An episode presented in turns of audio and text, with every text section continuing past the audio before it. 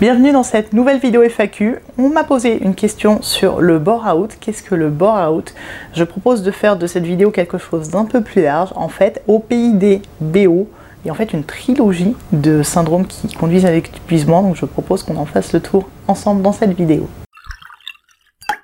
Effervescience, bouillon d'idées à infuser et diffuser pour faire le plein de stress défense et devenir un maître du jeu. On parle beaucoup de burn-out. Le burn-out est ce qu'on appelle un épuisement professionnel. On a vu ensemble que ce n'était pas forcément professionnel. Il y a aussi du burn-out maternel, parental, entrepreneurial, burn-out des indépendants, burn-out des soignants, des agriculteurs, des étudiants, des enfants maintenant. C'est beaucoup plus large que ça. On a en point commun cette notion d'épuisement par un stress chronique, donc un stress qui va s'accumuler dans le temps avec soit plein de petits stress répétés, soit un gros stress latent qui dure en permanence et parfois le des deux parce que le burn-out est très souvent multifactoriel. Et ça, c'est le burn-out dont on parle le plus souvent. Mais en fait, des BO, il y en a trois.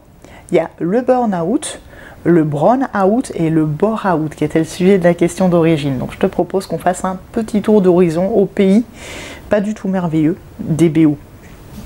Alors le premier BO, le burn-out, comme je le disais au début, c'est un épuisement par stress chronique, donc cumul de stress qui va oxyder l'organisme, c'est le cortisol notamment, pas que, qui va s'accumuler dans l'organisme, qui va l'oxyder, qui va attaquer le cerveau, les capacités cognitives, qui va attaquer euh, le système immunitaire, donc on va être moins apte à se défendre face aux agressions, aux infections, on va tomber malade plus souvent, il y aura des troubles de sommeil, perturbation de l'appétit, difficultés de concentration, de prise de décision, j'en passe, il y a 130 signes hein, qui ont été listés sur le burn out Moi, j'ai fait une petite infographie avec 20 signes. Déjà, ça, euh, c'est déjà pas mal pour le détecter à temps, mais ça impacte très largement l'organisme et c'est important de s'arrêter à temps, de ne pas se laisser envahir par le stress. Si on se laisse envahir par le stress, littéralement, on va brûler de l'intérieur, l'organisme va de l'extérieur semblait, euh, semblait normal, mais en fait l'intérieur est complètement cramé, un peu comme un immeuble dont la façade serait intacte, mais l'intérieur complètement brûlé. Et qu'est-ce qui se passe quand il n'y a plus les fondations à l'intérieur? Bah, D'un coup,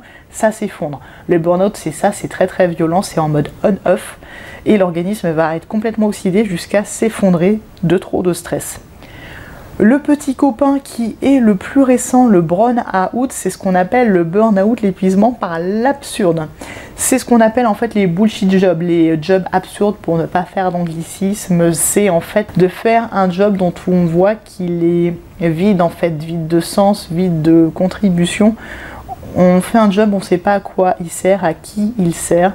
C'est un peu une forme de bread freeze. Le burn-out, littéralement, le terme veut dire disjoncter. En fait, c'est comme si le cerveau disjonctait en mode qu'est-ce que je fais là, pourquoi je fais là, ça sert à rien, j'ai plus envie.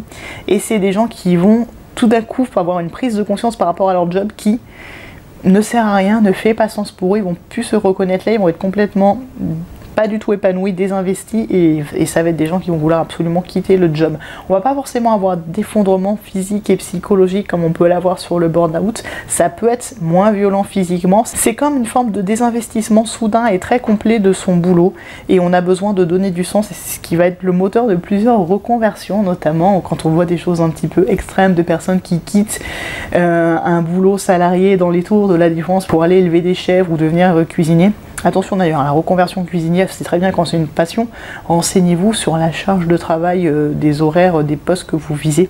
Parce qu'il y a des choses qu'on donne en exemple qui semblent très sexy, très bucoliques, euh, mais qui sont en fait des charges de travail qui restent élevées. Donc sur le burn-out, c'est moins à risque. Sur quelqu'un qui a fait un burn-out, donc qui s'est épuisé, qui s'est cramé de l'intérieur, attention au choix de métier pour la suite. Prenez pas des choses où il y a une charge de travail qui soit aussi élevée, voire plus élevée que ce que vous faisiez avant parce qu'on se remet d'un burn-out, mais on reste sensible. Donc, allez pas vous faire une autre surcharge de travail. Et ça vaut aussi pour le burn-out entrepreneurial. Je pense pas que je reparle du burn-out entrepreneurial dans une vidéo dédiée. Donc voilà, le burn-out, c'est le burn-out par l'absurde. Manque de sens, bullshit job, c'est mon truc ne sert à rien, qu'est-ce que je fous là, qu'est-ce que j'ai fait de ma vie, crise existentielle. Pas forcément d'effondrement physique, mais grosse remise en question, souvent des reconversions, et euh, le besoin de trouver du sens et de l'épanouissement, qui devrait, je pense, nous animer dès qu'on cherche un job, et, euh, surtout qui devrait être pris en compte par les entreprises, parce que finalement, euh, le burn-out, je le disais la dernière fois, c'est un syndrome, c'est surtout le symptôme d'une entreprise qui va le mal et on a tous besoin de sens quand on fait quelque chose, on a besoin de jeu, d'exprimer ses talents, de trouver du plaisir à ce qu'on fait, de savoir pourquoi on le fait et quand il n'y a pas ça, bah, c'est là qu'on va parler de burn-out. Et le troisième, le bore-out, donc c'est la question qu'on m'a posée, le bore-out, c'est l'épuisement par l'ennui. Ça va être des jobs, on n'a pas grand-chose à faire de ces journées, on s'ennuie, on va avoir des jobs qui sont sous-qualifiés par rapport à nos compétences, par rapport à nos capacités, par rapport à nos modes de fonctionnement. Typiquement, les profils atypiques sont à risque de burn-out et à risque de bore-out s'ils ne peuvent pas déployer tout leur, tout leur haut potentiel sur un poste en fait.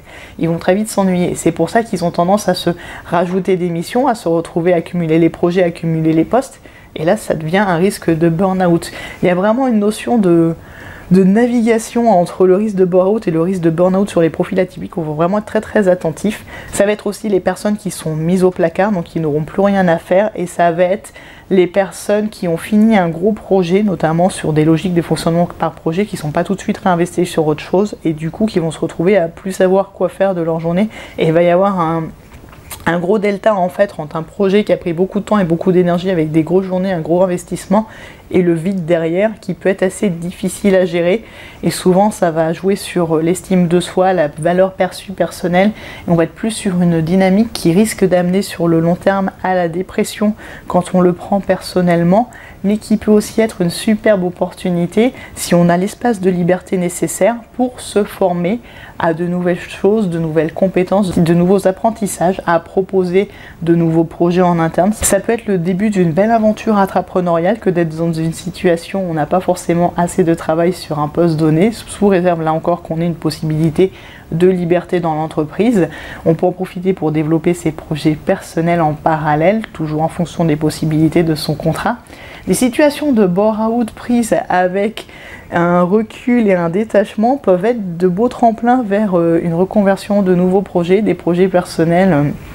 C'est un contexte qui peut faire rêver, hein. c'est un peu, l'équivalent euh, du salaire minimum mis en place dans des contextes parfois difficiles, mais qui peuvent être de beaux terrains de jeu si on, si on arrive à jouer avec la situation et si la situation pèse trop. Euh, là par contre c'est important bah, de quitter l'environnement pour trouver un terrain de jeu, un poste où ce sera plus épanouissant, on verra sa contribution.